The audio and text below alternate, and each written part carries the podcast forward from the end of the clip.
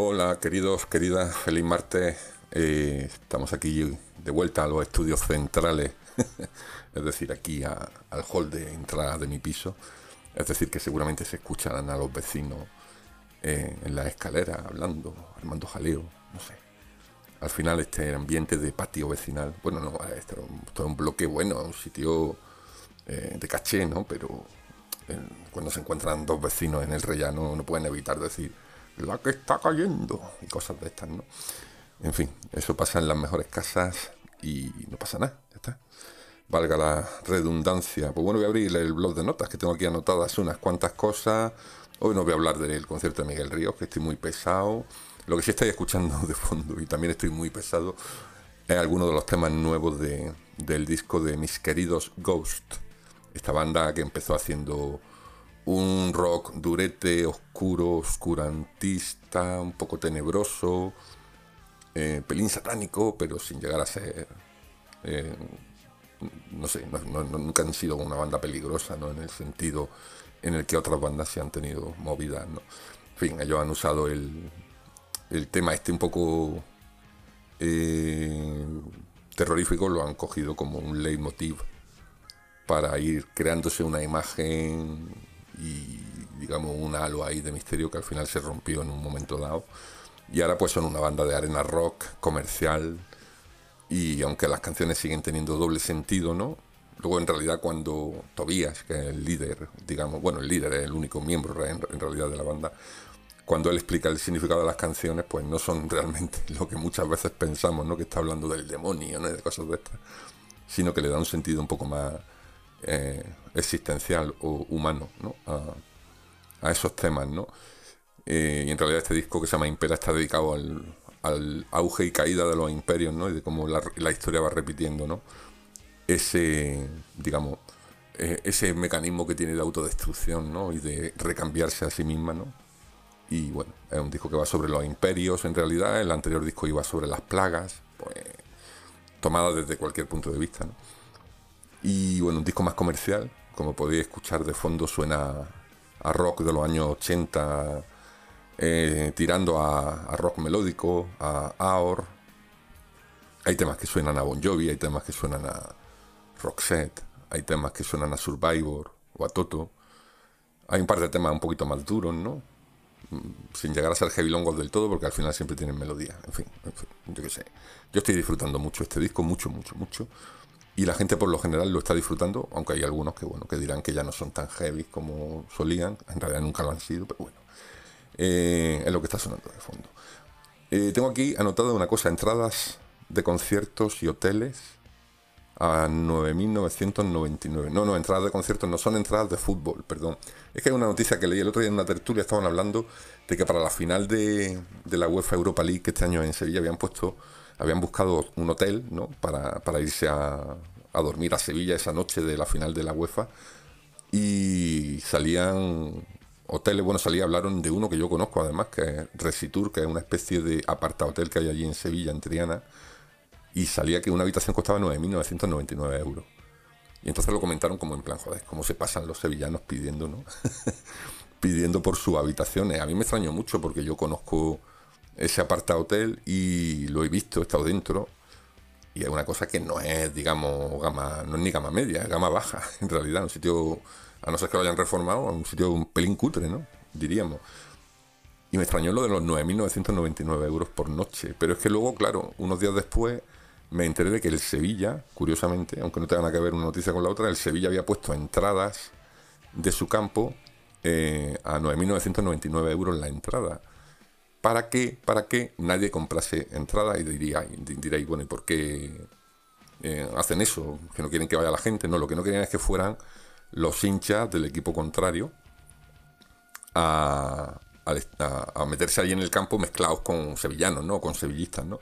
Entonces, de esa manera lo que, lo que, lo que hacían era, ponemos la entrada a 10.000 pavos, nadie va a comprar una entrada a 10.000 pavos, y los sevillanos que sean socios y que tengan amigos que quieran ir, la sacan a través del carnet de socio. Por eso, la única manera de ir realmente a ese partido pagando una cantidad normal de 30, 40, 50 euros, era haciéndolo a través de un socio. Si no eras socio, es decir, si no tenías, digamos, esa autorización, ¿no? Eh, no expresa, pero sí implícita, pues te tenías que ir a comprarte una de 10.000 euros, que no creo yo que hubiera un inglés que se comprase una entrada de 10.000 euros, aunque hay gente todo, pero bueno. Entonces caí, caí en la cuenta de que seguramente la residencia esta, Resitur, este aparta hotel sevillano, poniendo habitaciones a 9.999 euros, de lo que se, precisamente se quiere asegurar es de que no vaya a ir nadie esa noche al, a la residencia o al aparta hotel eh, en plan turismo barato y bueno, en plan hooligan, ¿no? En plan me voy allí y, y la lío parda, ¿no? Pues ya sabemos cómo es a veces el aficionado, no todos, ¿no? Pero una buena parte de aficionados y sobre todo si son de equipos extranjeros, como se demostró el otro día con la que se lió en Sevilla, ¿no? Que se juntaron hinchas del, del Eintracht y del West Ham, creo, y se, se repartieron, vamos, hostias como panes, hostias como panes, con perdón de la expresión. Así que yo creo que lo que ese hotel ha pretendido es blindar, blindar sus habitaciones, que me imagino que las venderán por otro medio a un precio normal o a lo mejor incluso pues dirán, mira, preferimos no esa noche dejar 20 habitaciones vacías a que se nos metan aquí unos hooligans, ¿no? La verdad es que no tengo ni idea de quién juega esa final. Creo que el Betis, ¿no? Es uno de ellos. No, sé, no tengo ni idea. No, no, el Betis no, pero si el Betis la que juega la final de la Copa del Rey. Es que no hay ni final de esto. Bueno, no sé, me da igual. El caso es que lo han hecho, lo han hecho así. Y es una estrategia, es una estrategia que me, me llama la atención, ¿no? Es como si eh, te obligasen a, imagínate que te obligan a vender algo, ¿no? Y dices, bueno, yo lo pongo a la venta, ¿no? Imagínate, ¿no? Que viene alguien y dice, tienes que vender esto. Y bueno, dame un millón de euros, ¿no? Pues imagínate, un trozo de papel. dame un kilo, ¿no? Yo lo he puesto a la venta, ¿no? Así que es una estrategia curiosa que mm, me ha llamado la atención que la he, la he visto dos veces en el mismo mes y las dos veces en Sevilla. Sevilla tiene un color especial. Ay, bueno, más información de servicio público. Filming, hablamos de filming el día que hicimos el especial serie y os dije que bueno, no, como en ese momento no tenía filming, aunque hemos tenido filming en los dos últimos años, eh, y como se trata de muchas veces series que, que a mucha gente a lo mejor no le van a gustar o que son más especialistas, digamos, entre comillas, ¿no? Ya sabéis, filming es como ese Netflix de los, de los culturetas, ¿no? Donde hay cine europeo, cine independiente, mucho documental, mucha serie eh, turca, noruega, finlandesa o finesa, eh, pero también hay productos británicos de la BBC, que es lo que más me gusta a mí de filming, eso y el cine clásico, ¿no? Y hay buenas colecciones de cine clásico. Entonces, bueno, total, hemos visto que hoy había salido una oferta por el Día del Padre, mediante la cual pues te puedes hacer en la cuenta de, de filming por 60 euros anuales. Y así que yo y mi amigo Jonathan hemos aprovechado la oferta porque no la aprovechamos la última vez que, salió y no hemos vuelto a hacer la cuenta media, la cuenta familiar. Porque, coño, el Johnny para mí es como familia, coño, no va ni a mí a los filmes a decirme que no, es que no, no es tu primo, es tu amigo. Digo, bueno, vamos será lo que yo quiera que sea, ¿no? O es que no hay amigos que son como familia, pues ya está, pues es lo que hay. Así que ya tenemos esa cuenta de nuevo en marcha de filming por 60 euros al año dos personas pueden compartir la cuenta, es decir, dos personas pueden ver a la vez filming y está genial. En, con filming no tengo el problema que con Netflix que a veces si lo coge Mazda ya no lo puedo coger yo, porque Mazda en el, el filming no, yo creo que no sabe ni que existe, pero bueno, a lo mejor se lo digo. Eh, más cosas de uno de los últimos programas que comenté, el tema de lo de la prensa, los kioscos, eh, eso que me quedaba por confirmar, el cuarto kiosco que tengo más cerca de, la oficina efectivamente también pone cerrado por, por, por enfermedad, no por defunción. Pero vamos, ya lleva tres semanitas cerrado. Y eso me, hizo, me hizo acordarme de una cosa que estuve hablando con algunos amigos en un grupo de WhatsApp, que era lo de mi coleccionismo de periódicos. A mí me, me ha encantado siempre coleccionar periódicos, ¿no? Cada vez que hacía un viaje, aunque fuera Almería, ¿no? O aunque fuera Jaén, me, volvía con, los diarios locales por tenerlos guardados, ¿no? Y por decir, pues mira, he estado allí y me traigo los periódicos de ese día, ¿no? Me acuerdo cuando estuve de viaje de estudios que estuvimos en Holanda, en Bélgica y en Francia. Pues me traje, me traje, tío, la, mochila de vuelta, la maleta de vuelta venía llena de periódicos, como el Hetelatza News y cosas así, ¿no? Ese holandés. Y Le y compañía, ¿no? Y mis amigos decían, ¿pero dónde vas con tanto periódico? Digo, no, yo es que estoy, estoy coleccionando periódicos de los sitios que visito. Me gusta guardarlos como recuerdo y por ver cómo es la prensa en otros sitios, ¿no? Claro, el día que hicimos la mudanza, cuando vendimos la casa paterna, materna y, y entramos en mi guardilla, donde aparte de todos los periódicos estos que cuento, pues yo qué sé, de Cuenca o de Ámsterdam, ¿no? O de La Haya o de Brujas. Aparte de todo eso, claro, nos encontramos con que tenía yo ya almacenados periódicos como El País desde los años 80, El Ideal de aquí de Granada, o El Marca y el As, cada vez que había una cosa deportiva, ¿no? Que guardar, ¿no? Que reseñar. Y claro, tenía allí aquello era, vamos, menos mal que no hubo nunca un fuego, porque si no salimos, salimos en las noticias, ¿no? Como se suele decir. Y la verdad es que me deshice de toda esa colección de periódicos. Y la verdad es que me da cosa, pero es que no, no, era, no era humanamente posible conservarlo. Bastante que conservar mi colección de, dominicales del país, que sí los tengo pues prácticamente desde que empecé a comprarlo en el 90 o en el 91. Tengo muchísimos, ¿no? Y me gusta me gusta conservarlos porque digamos que veo cómo evoluciona la sociedad. Los del país semanal los tengo en las muñecas. Entonces muchas veces cuando llego allí no tengo nada que hacer, me cojo uno del año 95 y veo cómo era la publicidad, ¿no? Eh, las cosas de las que se hablaban, ¿no? Los problemas que, que había, ¿no? Digamos que como era una revista, un magazine que normalmente siempre se hace mucho eco de temas sociales, ¿no? De temas de economía, de en fin, no sé, no, no, no de típicas noticias que están pasando, sino, digamos, un, aspecto así general, ¿no? Con reportaje un poco más en profundidad. Pues la verdad es que me gustaba, me gustaba y me sigue gustando echarle un vistazo a cosas que tienen ya su tiempo, sobre todo por ver cómo evolucionan las cosas, ¿no? Luego te, encuentras eso, el tema de la publicidad, cómo cambia, ¿no? Pero bueno, eh, eso eh, mola mucho. ayer cuando estuve en, la cuesta de Moyano en Madrid, había un puesto, había un puesto de, de, prensa antigua, pero sobre todo de suplementos. Y estaba el blanco y negro, que no sé si mm, recordaréis que durante un tiempo el blanco y negro fue el suplemento dominical del diario ABC. Pero es que creo que antes de eso, Blanco y Negro como tal fue una revista independiente. Y había allí ejemplares de Blanco y Negro ayer, en el rastro este de, libros de la Cuesta Moyano. Estuve mirando un, par de ellos allí con Manolo y era de 1920 y pico. Y muy bien conservado, ¿eh? y allí lo tenías para ojearlo y me dieron unas ganas de traerme, lo que pasa es que no, no, llevaba sitio para traerme nada, ¿no? Estaba a no, a 5 euros estaba. Pero era un pedazo de revista llena de publicidad de aquella época, de reportajes de aquella época. La próxima vez que vaya a Madrid me lleva una mochila extra y me va a pillar tres o cuatro porque me, es que me apasiona eso, me apasiona ver ese tipo de cosas. Bueno, seguimos con un poquito de música y a otra cosa.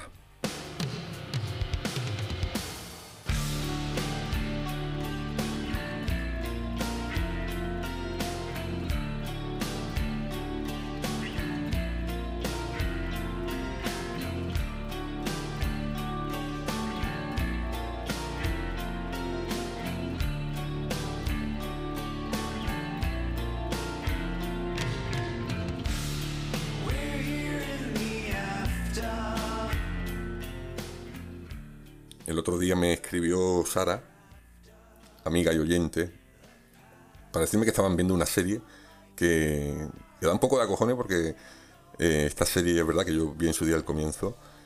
Em, estamos hablando de una serie que, refleja un poco un mundo como el que estamos viviendo. Aunque esta serie tiene 3 o 4 años, pues hablaba de un conflicto, quiero recordar que era un conflicto bélico en el que había digamos, se, veía desde el punto de vista de una familia, pues cómo, cómo comenzaba a joderse un poco la sociedad en ese sentido, ¿no?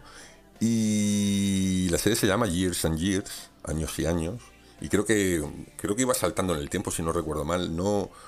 Vi, vi el episodio piloto, creo, y luego por razones que desconozco no seguí viéndola, pero bueno, me cuenta Sara que la está viendo y que le está, digamos, impactando un poco, ¿no? Por el hecho de contar cosas que son en parte parecidas a las que justamente estamos viviendo estos días, ¿no? Con toda esta incertidumbre de, todo lo que está pasando en, entre Rusia y Ucrania, bueno, entre Rusia y el mundo en realidad, ¿no? Y esta serie, si recuerdo, que salía en Emma Thompson y, bueno, digamos que es la cara famosa que tiene, que tiene la serie. Y en realidad solo una temporada, es decir, que se hizo aquella temporada y, y no, se hizo, no se hizo más. Creo, creo recordar que solamente tiene una, sí, una temporada, seis episodios. O sea, muy poquito, tiene muy poquito. Mm. La verdad es que son seis episodios, pero la verdad es que se ve, se puede ver del tirón. Voy a, voy a ir aquí a donde hablo con Sara para ver, pues lo tengo por WhatsApp. Y, y, y Years se desarrolla en 2024, son solo seis episodios, me dice, y está muy chula. Pues la voy a ver porque es de HBO, me dice. Eh, la voy a ver porque ya te digo, vi el, piloto y no, no sé por qué no, no, le, no le di más continuidad, pero no sé si es el mejor momento, Sara, pero bueno. Oye, es que, es que, está la cosa, tío, no quiero, no quiero hablar de eso porque, en fin, está la cosa nada más que regular, regular. En fin, hoy está quedando un programa así un poco de, de temas series, ¿no? Que hacía tiempo que no hablamos de ella, o de plataformas, ¿no? Y bueno, pues ya con el tema de plataformas he visto que había en Netflix, y esto lo he visto a través del Facebook de mi amiga Aide. He visto que ella había visto una película de estas que estrenan directamente en Netflix, pero no recuerdo ahora cuál era el título de la, de la película. Voy a ver si lo encuentro y, y os lo digo.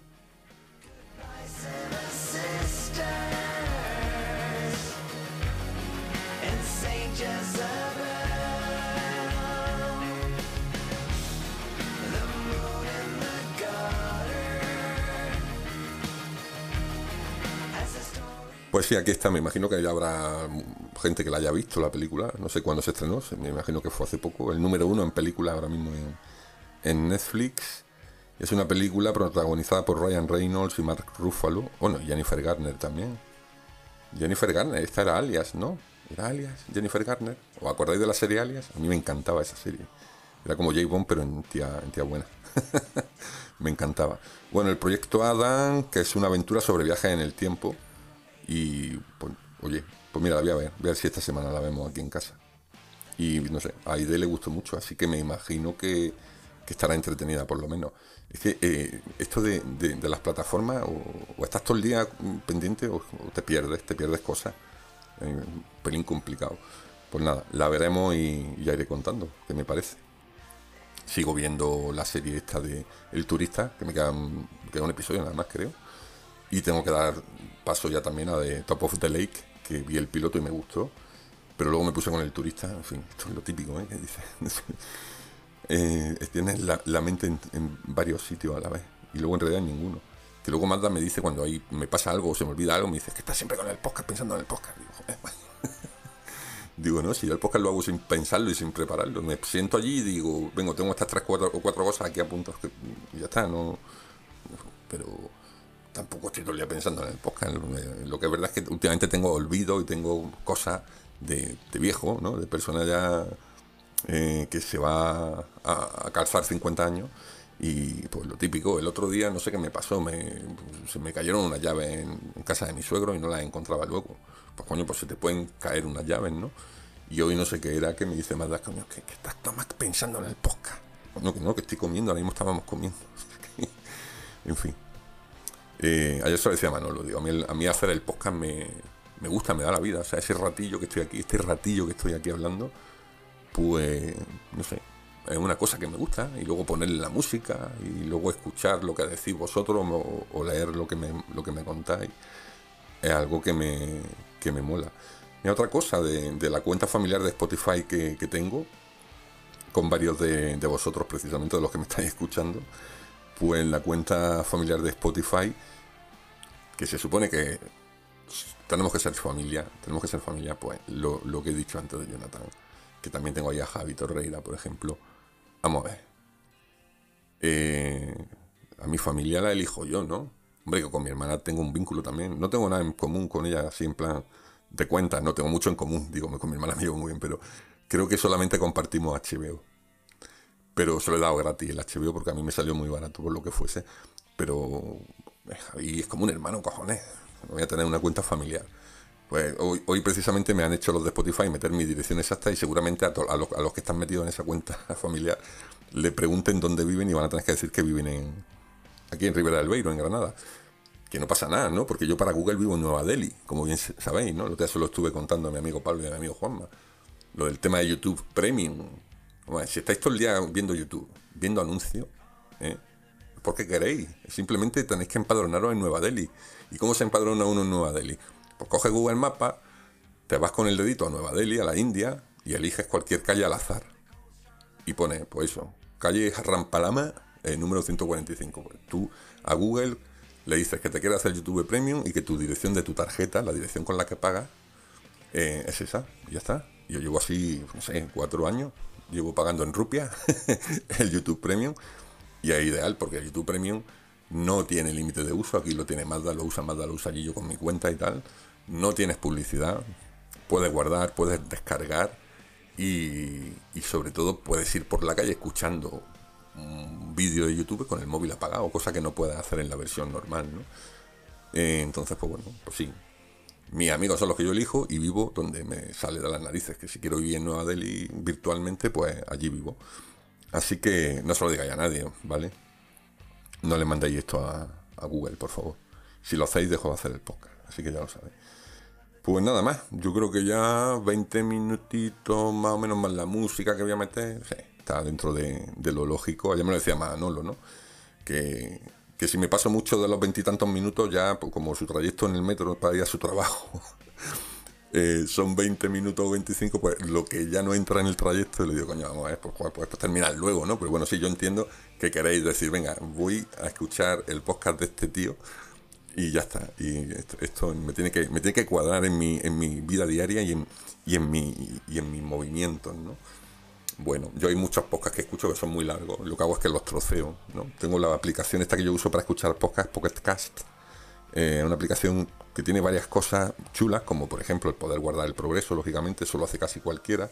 Pero en Pocket Cast también puede aumentar el volumen de las voces, que muchas veces sabéis que bueno, hay youtubers que graban un poquito más bajo, por lo que sea, a mí a veces me ha pasado, ¿no? Puedes mm, incrementar la velocidad o, ponerlo más lento, tiene temporizador de apagado, en fin, te va avisando de los episodios a los que estás suscrito. Por cierto, los de CalvoCast han sacado ya el podcast. Me llevan desde Navidad sin hacer un podcast. Este, este, este podcast lo he comentado a veces en Tecnología para Dummies, CalvoCast. Son dos tíos así, de que les gusta la tecnología y tal son bastante míticos dentro del mundo del podcasting. Yo llevo ya muchos años oyéndolo a cada uno por separado, ahora se han juntado, son, los dos son calvos. Y, mira, han, sacado un episodio de una hora que me lo voy a escuchar pues seguramente esta noche. Me alegro. Por lo que decía que yo uso esta aplicación y lo que hago es que me hago una lista de reproducción con los podcasts que van saliendo y bueno, pues los voy escuchando uno detrás de otro. Si me, me quedo a media hora en uno, pues luego sigo, ¿no? Lo dicho, os dejo ya, no doy más la paliza. Eh, estamos a, bueno, estoy grabando esto el lunes por la noche, pero lo oiréis el martes. Tengo aquí algunas, consultas tecnológicas que las voy a dejar para el podcast de los Dummies. Y, y nada, eh, nos escuchamos, nos leemos, nos hablamos en un par de editas. Un beso para todos y para todas. Chao.